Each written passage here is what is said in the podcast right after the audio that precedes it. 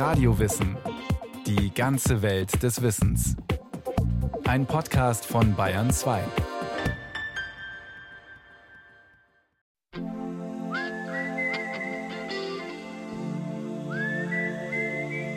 Sie wird in 50 und auch in 100 Jahren noch bestehen bleiben, wenn die dazu vorhandenen Gründe noch nicht beseitigt sind.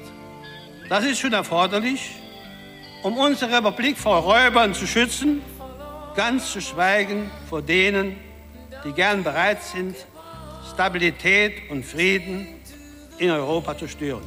19. Januar 1989, Ost-Berlin. Erich Honecker sagt den Fortbestand der Mauer voraus. In einer Rede zum 500. Geburtstag des Bauernkriegshelden Thomas Münzer.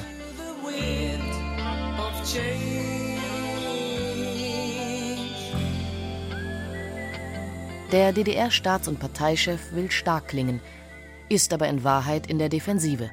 Das war keine vorauseilende Perspektive, sondern das war eher die Bekräftigung, an dem bisherigen Kurs festhalten zu wollen, koste es, was es wolle. Ilko Sascha Kowalczuk arbeitet in der Forschungsabteilung der Stasi-Unterlagenbehörde in Berlin. Kowalczuk, der ein viel beachtetes Buch über das Ende der DDR geschrieben hat, sagt, 1989 ist die DDR isoliert, vor allem seit in der Sowjetunion Michail Gorbatschow vorsichtige Reformen versucht. Und nun haben sich viele Menschen immer gefragt, warum Honecker, warum diese Crew um ihn so gegen Gorbatschow eingestellt war. Das war kein Altersstarrsinn und das war auch nicht, weil die irgendwie auf den Kopf gefallen waren, sondern das war, weil die sehr genau wussten aus den Erfahrungen von 1953, von 1956, von 1968, ein bisschen Reform des Sozialismus, ein bisschen Reform ihres Sozialismus ist nicht möglich. Wenn man diesen Kessel ein bisschen öffnet, dann wird er explodieren. Und insofern war ihre Anti-Glasnost, Anti-Perestroika-Haltung herrschaftslogisch und rational absolut nachvollziehbar. Erich Honecker steht seit 1971 an der Spitze des SED-Regimes. Andere hohe Funktionäre wie der Vorsitzende des Ministerrats Willi Stoff oder Horst Sindermann, der Parlamentspräsident, sind ebenfalls seit den 70er Jahren in ihren Ämtern. Erich Mielke, der gefürchtete Minister für Staatssicherheit, bekleidet seinen Posten schon seit 1957. Alle genannten sind über 70. Honecker selbst ist 76 Jahre alt. Wie reagieren die Menschen auf Honeckers Mauerprognose? Auf die Erinnerung ist mit dem heutigen Zeitabstand zu den Ereignissen nicht mehr viel Verlass. Mielkes Staatssicherheitsdienst meldet Anfang 1989, die Stimmung der Bürger sei im Keller. Die allgemeine Anerkennung hat das Land, das von seiner Bevölkerungszahl her kleiner ist als Nordrhein-Westfalen, nicht vor einer tiefen wirtschaftlichen Krise bewahrt.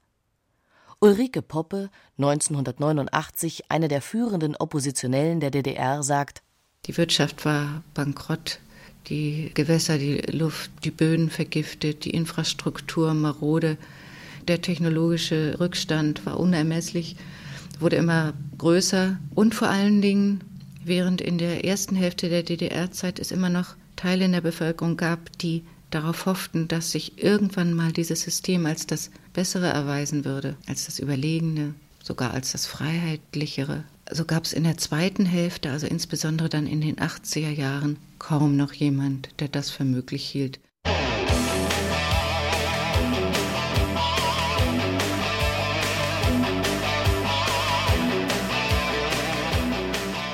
Das Gefühl, einem moralischen Ausverkauf ohnmächtig zusehen zu müssen, äußert sich auch musikalisch. So nimmt die Band Silly mit der Sängerin Tamara Danz, eine der prominentesten Rockgruppen der DDR, Anfang 1989 das Lied SOS auf. In dem ungewöhnlich offenen Text ist von einem Narrenschiff und einem Eisberg in Sicht die Rede, von einem hilflosen Kapitän und einer Besatzung, die die Schlüssel zur Waffenkammer nicht findet.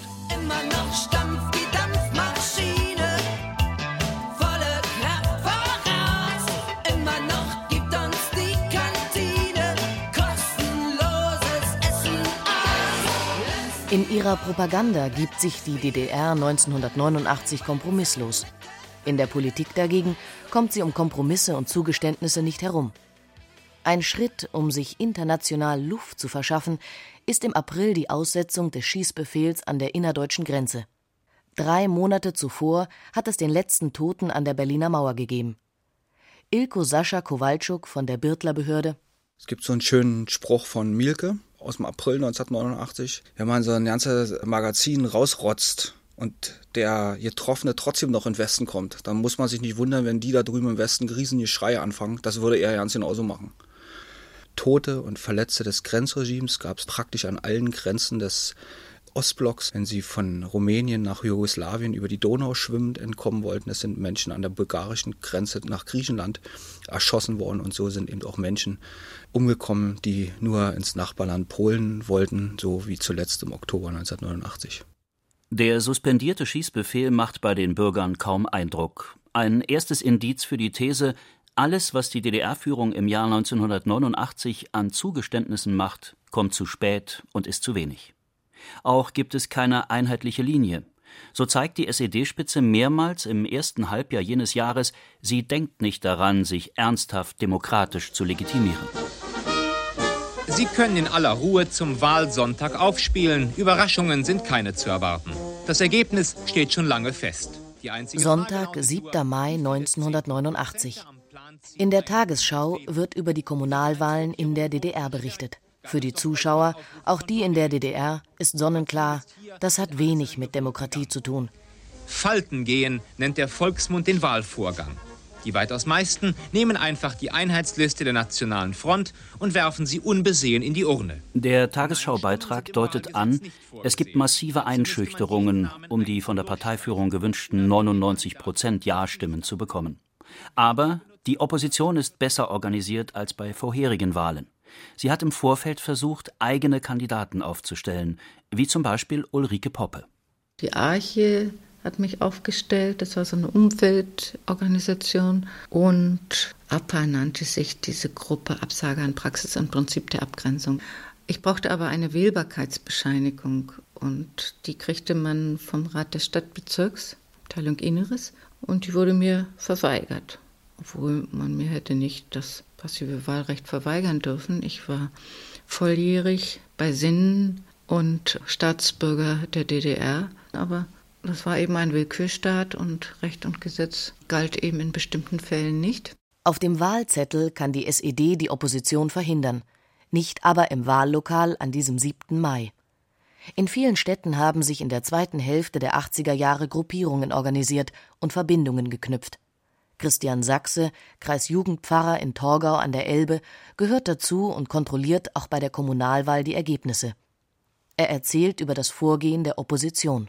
Also in Leipzig, die haben es sehr gut geschafft. Die Berliner in Pankow und in Weißensee, die haben das fast flächendeckend gemacht. Und dann hatten wir einen westlichen Atari-Computer. Da wurde das alles eingetippt und zusammengezählt. Da sind wirklich in jedes Wahlbüro Leute gegangen, haben sich neben die Auszähler gestellt und die amtliche Festlegung mitgeschrieben und dann geguckt, was am nächsten Tag in der Zeitung stand. Also die Fälschung fand ja nicht statt beim Auszählen, sondern die Fälschung fand statt, indem die ausgezählten Stimmen danach manipuliert wurden. Und das war relativ einfach festzustellen. Der Wahlfälschungsskandal schadet der SED schwer, vor allem auch in bisher systemloyalen Kreisen der Gesellschaft. Ein Novum, sagt Ilko Sascha Kowalczuk. Für die Opposition war das so der erste große sichtbare Erfolg. Wir haben hier auch wirklich mal etwas gezeigt, einen Nachweis geführt, aber die Langzeitwirkung war gewissermaßen, dass in den systemloyalen Kreisen das Erschrecken über diese plumpe Wahlfälschung doch so groß ausfiel, dass eine ganze Reihe von Menschen erheblich ins Zweifeln und ins Grübeln über diese SED-Herrschaft gerieten und nicht wenige vom heiligen Glauben des Kommunismus abfielen. From Tiananmen Square, the sound of gunfire sounded like a battle, but it was one-sided. Zumal weitere Signale der Uneinsichtigkeit folgen. Als Anfang Juni chinesische Soldaten die friedlichen Studentenproteste auf dem Pekinger Platz des himmlischen Friedens niederschießen, vor den Augen der Medien, wie dieser Reporterin der britischen BBC, da gratuliert Egon Krenz den chinesischen Kommunisten. Krenz ist das für Sicherheit zuständige Mitglied im Zentralkomitee dem wichtigsten Gremium der SED. Er gilt als politischer Ziehsohn Honeckers und als sein möglicher Nachfolger. Dann ist immer wieder in den DDR-Medien ein chinesischer Propagandafilm gezeigt worden. Alle Menschen kannten diese Bilder aus dem Westfernsehen, nur im Osten sind die also mit einem plumpen, geradezu antihumanen Kommentar versehen worden. Die Leute bekamen Angst, denn jeder verstand die Botschaft, die dahinter stand. Wenn ihr es auch wagen solltet, euch auf die Straßen zu begeben und gegen die Verhältnisse hier zu protestieren, dann werden wir so wie unsere chinesischen Kommunisten reagieren. Bei einigen Angehörigen der Oppositionsgruppen erreicht die Hoffnung auf bessere Zeiten im Juni 1989 ihren Tiefpunkt. Peking zeigt, auf Unterstützung durch den Westen können Regimekritiker in den kommunistischen Ländern nicht hoffen. Ein genereller Missstand sei das gewesen, sagt Christian Sachse. Es gab einen kleinen, aber feinen Kreis von Leuten, die ganz tapfer über Jahre immer in den Osten gekommen sind, Material geschmuggelt haben. Bei denen hatten wir unsere Adressen liegen, Fotos liegen, falls uns mal was passiert. Aber sonst, so was so zum Beispiel die Pressemeldungen waren, die waren ja eher immer beruhigend. Da hatte man so eher das Gefühl, ja, ist alles so ein bisschen unter so einem Schmus zugedeckt. So richtig Hilfe haben wir uns von den Medien, von der großen Politik, jetzt mal in Anführungsstrichen, eigentlich nicht erwartet. Nee. Schauplatz Eiserner Vorhang an der ungarisch-österreichischen Grenze bei Klingenbach-Schopron. Der ungarische Außenminister Horn und sein österreichischer Kollege Mock beenden ihre dreitägigen Gespräche mit einem symbolischen Akt. Sie durchtrennen die Drähte des Eisernen Vorhangs. 27. Juni 1989, Schopron. Die Entwicklung in Ostmitteleuropa beschleunigt das Ende der DDR. Denn unweit von Schopron entsteht mit dem Zerschneiden des Stacheldrahtzauns die erste Lücke im Eisernen Vorhang, der hermetisch abgeschlossenen Grenze zwischen Ost- und Westeuropa. Es ist kein Zufall, dass die Lücke in Ungarn gerissen wird. Im Jahr zuvor ist der greise Stalinist Kader unter dem Druck von Reformkräften in der eigenen Partei abgetreten. Die von der neuen Führung des Landes angestrebte Öffnung Richtung Westen ist ohne ein Ende der Abschottung unmöglich. Der Ausstieg Ungarns aus der Solidarität des Warschauer Pakts hat für die DDR dramatische Folgen. Im Sommer 1989 können tausende Bürger aus dem Osten über Österreich in die Bundesrepublik flüchten.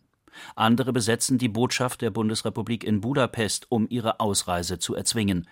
Aber die Nachrichten über die Fluchtmöglichkeit und die überfüllten Lager erreichen nicht alle, die dort ihre Sommerferien verbringen, auch nicht Katrin Fischer. Die Leipziger Theatersoufflöse macht mit Mann und Kindern am Plattensee Urlaub. Ein Opernsänger, mit dem ich gearbeitet hatte, hatte gesagt, ihr könnt bei mir, bei meiner Mutter.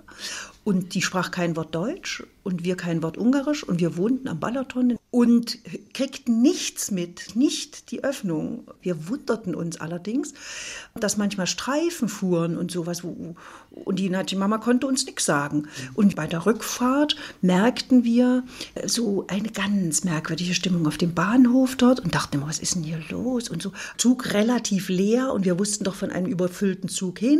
Die Politiker der Bundesrepublik haben die Entwicklung in Ostmitteleuropa bis dahin öffentlich kaum kommentiert. Die Botschaftsbesetzung in Budapest, die dann auch in Prag sozusagen kopiert wird, zwingt die Regierung Kohl jedoch zu Reaktionen. Der Bundeskanzler versucht im August einen rhetorischen Spagat. Einerseits geht es darum, eine akute Notlage durch Diplomatie zu beseitigen. Andererseits will sich Kohl die Gesprächskontakte mit Ostberlin nicht verderben. So bleibt er verbindlich. Für die jetzt entstandene Lage trägt ausschließlich die DDR-Führung die Verantwortung. Wir werden sie daraus nicht entlassen. Die DDR-Führung muss jedoch wissen, dass eine Fortdauer des jetzigen Zustandes die beiderseitigen Beziehungen erheblich belasten kann. Ich hoffe, dass beide Seiten an einer solchen negativen Entwicklung nicht interessiert sind. Wir sind es jedenfalls nicht. Heute Abend um sechs nach der traditionellen Friedensandacht. Friedlich verlassen die Menschen das Gotteshaus. 4. September 89, Leipzig. Erstes Montagsgebet in der Nikolaikirche nach der zweimonatigen Sommerpause. Weil Herbstmesse in der Stadt ist, sind auch Kameras des Westfernsehens dabei.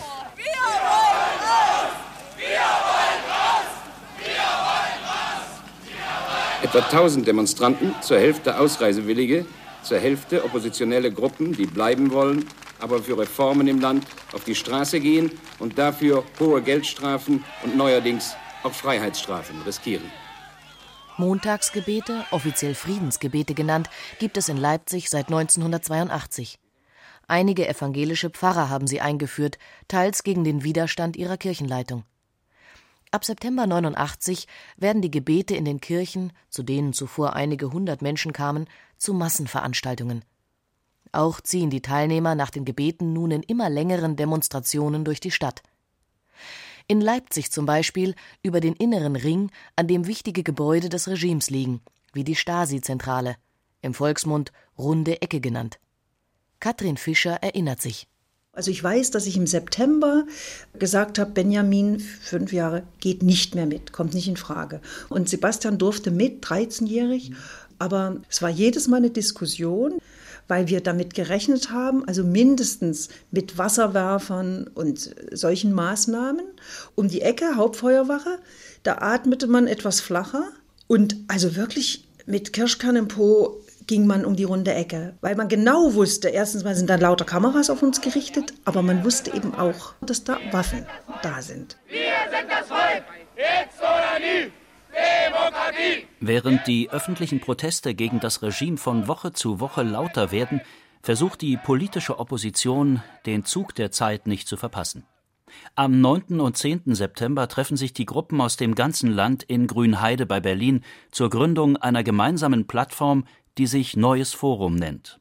Der Historiker Ilko Sascha Kowalczuk. Ich glaube, es zeigt nichts besser, dass die Menschen das damals so noch nicht sehen konnten, wie schnell das geht, was sich da für eine Dynamik aufbaut, als der Umstand, dass die Gründungsmitglieder des neuen Forums verabredeten, ihr nächstes Treffen am 2. Dezember stattfinden zu lassen. Und dann wollen wir mal sehen, ob sich schon ein paar Leute uns angeschlossen haben. Wir wollen mal sehen, was wir dann so machen können. Also diese Zeitdimension, die sich dann da aufbaut und in der sich das abspielte, konnte niemand erahnen. Auch die Staats- und Parteiführung in Ostberlin ist überrascht ob der Schnelligkeit der Entwicklung. Sie kämpft im September gegen die Flüchtlingswelle und immer größer werdende Demonstrationen – versucht aber zugleich nicht nur passiv zu reagieren. So erhalten die Flüchtlinge in der Prager Botschaft am 30. September ihre Ausreisegenehmigung. Humanitäre Überlegungen sind dafür weniger wichtig als der bevorstehende 40. Jahrestag der Gründung der DDR. Der Beifall der Gäste grüßt nun Erich Honecker, Willi Stoff und Horst Lindermann, die mit ihren Gattinnen jetzt den Saal betreten und die Repräsentanten befreundeter Staaten, die an der sechseckigen Tafel unseres Staatsratsvorsitzenden Platz nehmen. 7. Oktober abends. Reportage des DDR-Rundfunks vom Festbankett der Staatsführung im Ostberliner Palast der Republik. Dieser festliche Abend wird eingeleitet mit unserer Nationalhymne.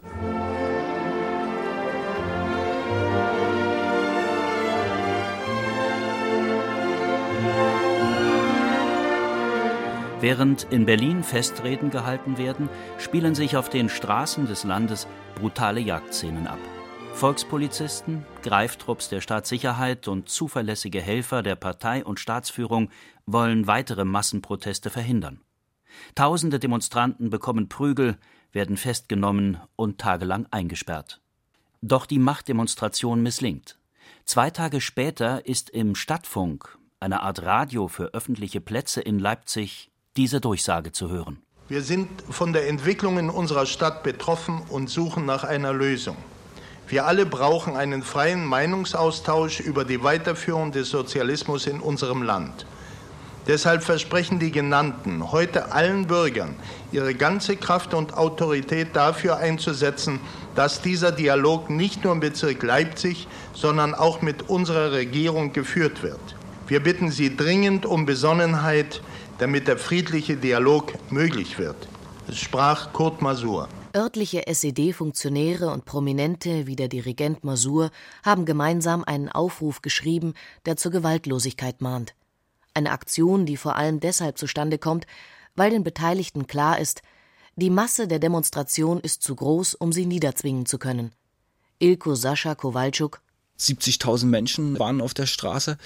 Da kapitulierten die paar tausend Polizisten und Sicherheitskräfte angesichts dieser Menge. Hätten sie da sozusagen losgeschlagen, am Ende wären sie in jedem Falle die Verlierer gewesen. So eine große Menge kann man nicht unter Kontrolle haben und insofern war die Gewaltfreiheit auch erzwungen von der Gesellschaft. Das, glaube ich, ist ganz wichtig. Das war nicht so ein lustvolles Handeln der Herrschenden, sondern es war erzwungen von der Gesellschaft. Am 18. Oktober wird Erich Honecker zum Rücktritt von seinen Ämtern gezwungen. Das soll dem orthodoxen Kommunismus die Macht erhalten. Honeckers Nachfolger Egon Krenz fehlt indes von Anfang an jede Glaubwürdigkeit. Die Demonstrationen der Opposition werden immer größer, bis zu jener am 4. November auf dem Berliner Alexanderplatz, bei der die Schauspielerin Steffi Spierer die greise Führungsriege des Landes in ihrer streng abgeschotteten Enklave in Wandlitz bei Berlin verhöhnt. Ich habe noch einen Vorschlag. Aus Wandlitz machen wir ein Altersheim.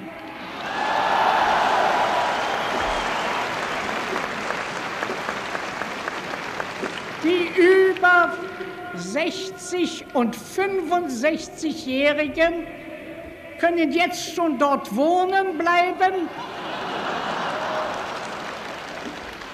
Wenn sie das tun, was ich jetzt tue, abtreten. In der Woche darauf, am 9. November, unterläuft der neuen Führungsklicke unter Egon Krenz eine Fehlkalkulation. Man will die Bürger besänftigen und beschließt deshalb die Reisefreiheit für DDR-Bürger, auch in die Bundesrepublik. Historiker wie Ilko Sascha Kowalczuk, die die Akten der Regierung Krenz analysiert haben, halten auch die Pressekonferenz, bei der Regierungssprecher Günter Schabowski an jenem Abend die Neuerung verkündet, für ein Manöver des Regimes dieses angebliche Rummistottere, das war natürlich großes Schauspiel. Der wusste sehr genau, was auf dem Zettel stand. Der war an den Diskussionen zuvor beteiligt. Die hatten irgendwie so ein bisschen darauf gehofft, dass die so reagiert wie immer. So, die gehen nächsten Morgen zu den Meldestellen, stellen sich doof und brav an und sagen, sie wollen jetzt mal einen Stempel, um im Westen fahren zu können und so. Und dann haben sie das alles unter Kontrolle und dann können sie gewissermaßen so kontrolliert den Kessel öffnen, kritische Potenzial ablassen und anschließend sollte alles wieder dicht gemacht werden. Das war der eigentliche Plan. An diesem Tag hat sich einmal mehr die Gesellschaft anders verhalten. Die sind einfach zu den Grenzübergangsstellen. Es war ein von der Gesellschaft erzwungener Mauerdurchbruch. Kein Bürger, kein Politiker, kein Historiker ahnt am darauffolgenden Morgen, dem 10. November 1989, wie schnell sich in den folgenden elf Monaten die deutsche Vereinigung entwickeln wird. Der SPD-Vorsitzende Willy Brandt zieht lediglich eine Zwischenbilanz nach einer euphorischen Nacht, als er sagt: Jetzt sind wir in einer Situation, in der wieder zusammenwächst, was zusammengehört. Das gilt für Europa im Ganzen. Die Winde der Veränderung, die über Europa ziehen, konnten nicht an Deutschland vorbeiziehen. Keiner von uns weiß in diesem Augenblick genau, wie die nächsten Etappen aussehen, aber dies ist jedenfalls schon mal ein schöner Tag, an dem viele, die voneinander getrennt waren, ich denke vor allen Dingen an die Familien, wieder zusammenkommen können. Wenn Ihnen dieser Podcast gefallen hat, gefällt Ihnen vielleicht auch Vier Tage Angst. Bärbel will aus der DDR in den Westen fliehen, aber als sie ihre Fluchthilfe auf einer einsamen Landstraße am Rand von Ostberlin trifft, geht alles furchtbar schief. Ich bin als Letzter eingestiegen weil ich mich irgendwie so ein bisschen auch an meine Mutter gesagt habe, weil die so Angst hatte, dass sie reingeht. Und dann lagen natürlich die anderen drei Personen dann in der Kiste und ich hätte mir mit meiner Mutter eine teilen müssen. Vier Tage Angst gibt es unter br.de slash vier Tage Angst und überall, wo es Podcasts gibt.